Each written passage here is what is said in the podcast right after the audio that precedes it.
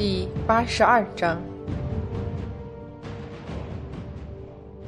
好冷，就那样，看着鲜红色的血忽然从眼前倾洒出来，飞溅到他的脸上，娘刚刚给他做好的新衣服上。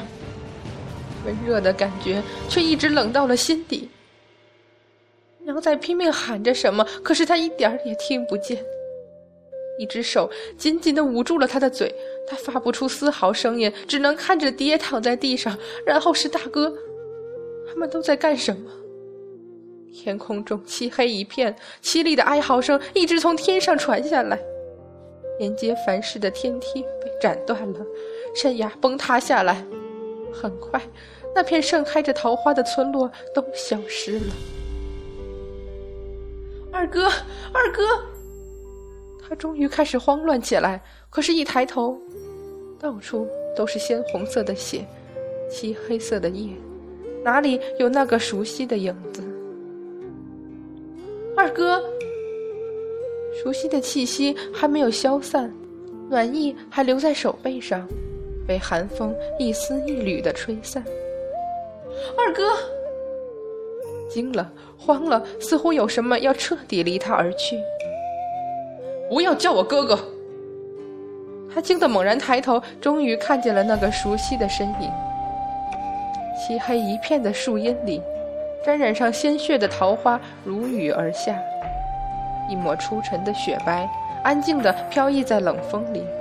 清俊刚毅的眉眼，一如后来无数次望见矗立云端之上的孤绝傲然、冷漠威慑，此刻正冰冷地向他望来，漠然而轻蔑。我没有你这样的妹妹，那就是寒彻心骨的痛，一分分渗透进来，绝望与不可置信交织在一起，踉跄着后退一步，忽然绊倒在地。触手冰冷粘稠的感觉惊得他低头望去，一具全身是血的尸体躺在他脚下。救命啊，娘，救我！一只苍白的手紧紧抓住了他的袖子，那张清白一片的脸上，溢血的眼睛哀求的望着他。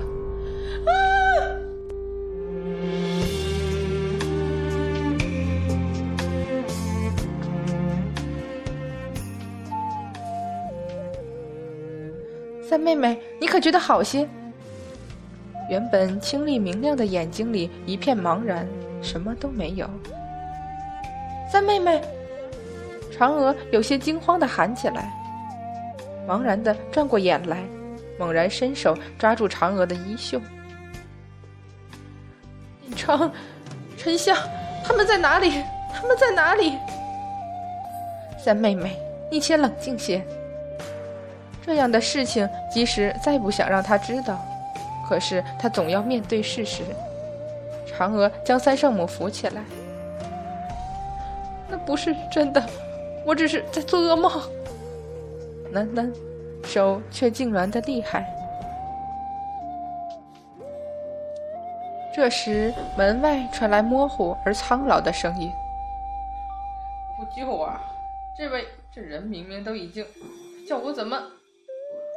然后是八太子的吼声：“没有说这个，快上药，让伤口愈合。”这位小爷，人都死了，还还做什么呀？废话什么？让你上药就上药。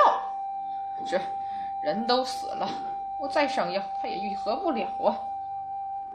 那老郎中显然也是火了。什么死了？没死。三圣母也不知道哪里来的力气，猛然挣脱开去。三圣母，他没有听见敖春的惊呼声，只看见那个虚弱苍白的魂魄漂浮在半空中，无奈的看着躺在床榻上的尸体。听到声音，他回过了头，依旧是当年华山相遇，郁郁不得志的书生。这恍惚模糊的一眼。往事历历在目，如今却如针锥般抽搐痛悔。三圣母猛然掩面悲泣起来。三妹妹，嫦娥自后而出，有些不安的喊：“延昌，是我害了你，都是我害了你。”一众人等都手忙脚乱起来。那个老郎中立刻偷偷顺着墙角走了，一边走一边暗暗摇头。可怜啊，这一家人听说是从山里搬来的，也不知道是什么心思，死活也不肯给那两个死了的人下葬，还整天请大夫来看那个一看就是被砸死，其实不砸死也病得没几天好活的中年男子，真是作孽呀！这尸体放久了，保不准是有疫病的，还是离远点比较好。三圣母，刘彦昌无力地摇摇头，想伸出手去安慰几句，忽然想起自己已是一缕不得归体的魂魄，哪里接触得到事物，无奈地缩回手。百花仙子赶紧道：“三妹妹，你莫哭了。”东海八太子已经去了地府一趟，刘家村的生死簿只修复了一半，能拘人魂魄还不能转生。八太子把地府闹了一通，这不就把刘彦昌的魂魄带回来了？只是，敖春有些羞愧道：“上次已经返魂过一次，这次又……我已经请了很多大夫来想办法，现在看来没有老君的丹药，只怕还是不成。”嫦娥见三圣母只是哭，连忙劝道：“三妹妹，你可要振作！我和百花仙子要赶回天庭，八太子要去昆仑偷阴阳镜，沉香和刘彦昌都指着你一个人照顾了。”“是啊，三妹妹。”百花仙子也在一旁接道：“要时时用法力来护着肉身。八太子去救沉香，我们去向老君求些药，回来了才好让他们返魂啊。”没想到三圣母却悲泣道：“不用了，百花姐姐，你不用骗我了。阴阳镜哪里是那么能好偷到手的？就算是偷到了，不知道口诀又如何用这法宝？彦昌，你不该和沉香说我的事儿，他就会好好活着，不会有今天了。”三圣母，刘彦昌终于忍不住气恼道。是孩子大了，逼问我他母亲在哪里。他有了些许法力，整日胡闹不说，杨戬又偏偏找到了我们。我何尝不愿沉香平平安安过一世凡人？是杨戬逼得我们无法安生，无法再隐瞒下去的。二哥猛然想起刚刚的梦，忍不住颤了一下。明知道那些话是杨戬在押他入华山之时，当着众多天兵天将的面说的。但是，你还叫他二哥？刘彦昌终于忍耐不住，愤怒的叫道：“我们一家都毁在他手上了，你还叫他二哥？他可有把你当成妹妹？”行了，刘彦昌，嫦娥有些怒了：“你说什么呢？”转过头去，轻声安慰道：“三妹妹，别伤心。”杨戬他的确是那太过了些，可是他犹豫了一下，还在思量要不要说出来。百花仙子已经口快的接了上去：“三妹妹，你就别恨这个恨那个了，就当没有这个兄长好了。这说来呀，也都是命。”不，三圣母猛然抬头，那个梦，真实的让他发冷。爹娘、大哥的确都是死了，沉香和燕昌也都是真的出了事。可是杨戬，即使他狠心押自己入华山，即使他无情追杀沉香和刘彦昌，但是始终都没有要杀他这个妹妹、要不认他的意思。每次来华山水牢，总是淡淡的喊着三妹的。那个梦究竟是怎么回事儿？强烈的不安涌上心头。不，八太子不行的，只有我去昆仑，我去求二哥，才能有可能救得回沉香。他这样一说，敖春和刘彦昌尽管心里不甘愿，但是还是默然了。只有嫦娥与百花仙子忧虑的互视了一眼。三妹妹，这是不可能。百花仙子的话还没有说完。就被三圣母有些慌乱的打断了。为什么不可能？我是他的妹妹，他不会狠心到连我也不认。这可没人知道。正待三圣母想反驳百花仙子，刘彦昌和敖春想附和几句赞同的话时，只听百花仙子又说：“三妹妹，你没机会知道了。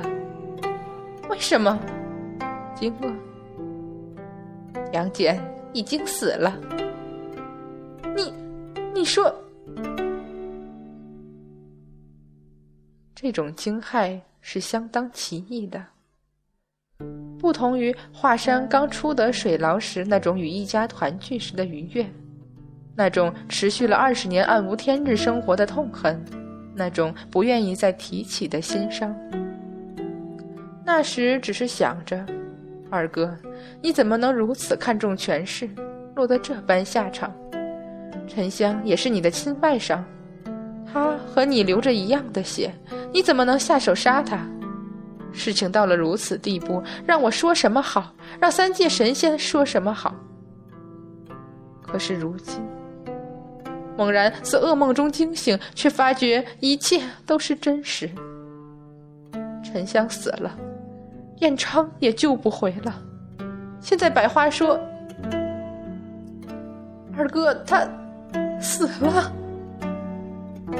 手指不安而痉挛地揪住衣角，一阵彻骨的冰冷彻底冲上脑门，他简直要晕厥过去。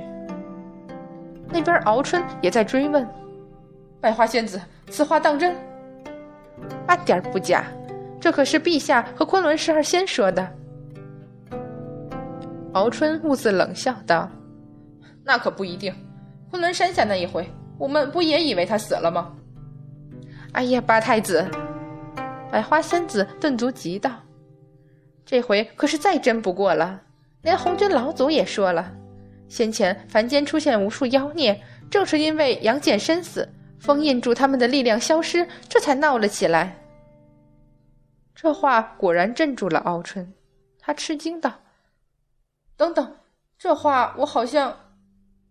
好像听路亚道君说过，杨戬没有控制他。”这些话都是他自己说的。杨戬刚才已经失去所有意识，所有受他控制的法宝和封印，甚至是神仙妖孽都已经摆脱出来，丁香当然也不例外。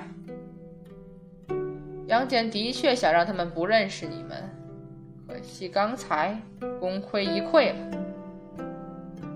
敖春忽然想到了一件事：那我姐姐她。不就恢复记忆了吗？啊！百花仙子先是愕然，而后高兴道：“对呀，八太子，我们还没想起来，四公主这会儿已经不用去解菩萨所说的什么无常之法了，她什么都想起来了。”嫦娥轻嗔的望他一眼：“这有什么好？被人杀的事，若是不记得，反而好些。”嫦娥姐姐。话不是这么说，四公主那般侠义心肠的人，对沉香又这么好，生生被人夺了几十年记忆去，怎能说好呢？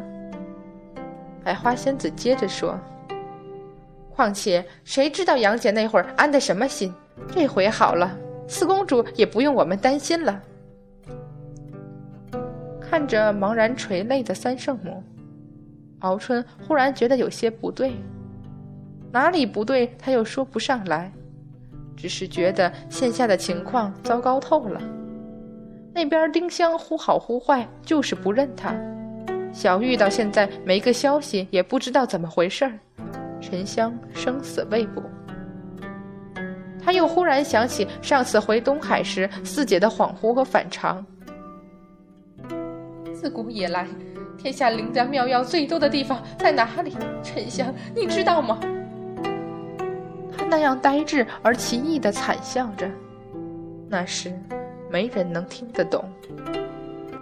可是该救不了的还是救不了，阐教都没有办法，他还是死了。应该回东海一趟去看看四姐的。敖春暗暗想着，心里总是有种不好的预感。